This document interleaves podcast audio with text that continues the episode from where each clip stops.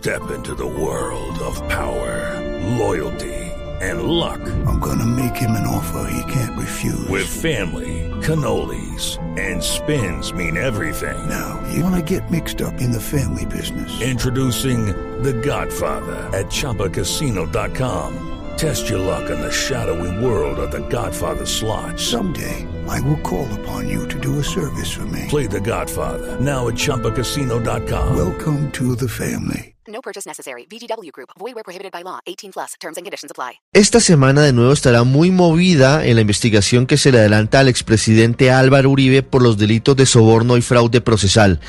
Sus abogados solicitaron la realización de una audiencia ante un juez de control de garantías, diligencia que se realizará el próximo miércoles a las 9 de la mañana en el complejo judicial de Palo Quemao. Aunque no se conocen muchos detalles, la audiencia buscará la libertad de Uribe, pues sus abogados consideran que teniendo en cuenta el momento procesal en el sistema penal acusatorio, no hay una medida de aseguramiento vigente en su contra.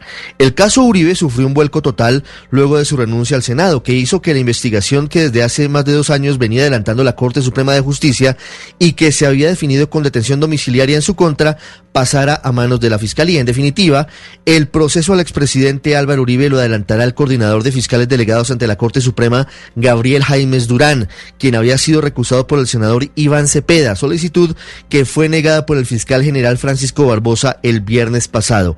Jaimes también tendrá que definir si el proceso contra el expresidente Álvaro Uribe por presunta manipulación de testigos tendrá que comenzar desde cero, si eventualmente lo que hace es evaluar todas las pruebas que envió la Corte para determinar cuáles selecciona para avanzar en el caso, o si anula todo lo actuado y comienza desde ceros.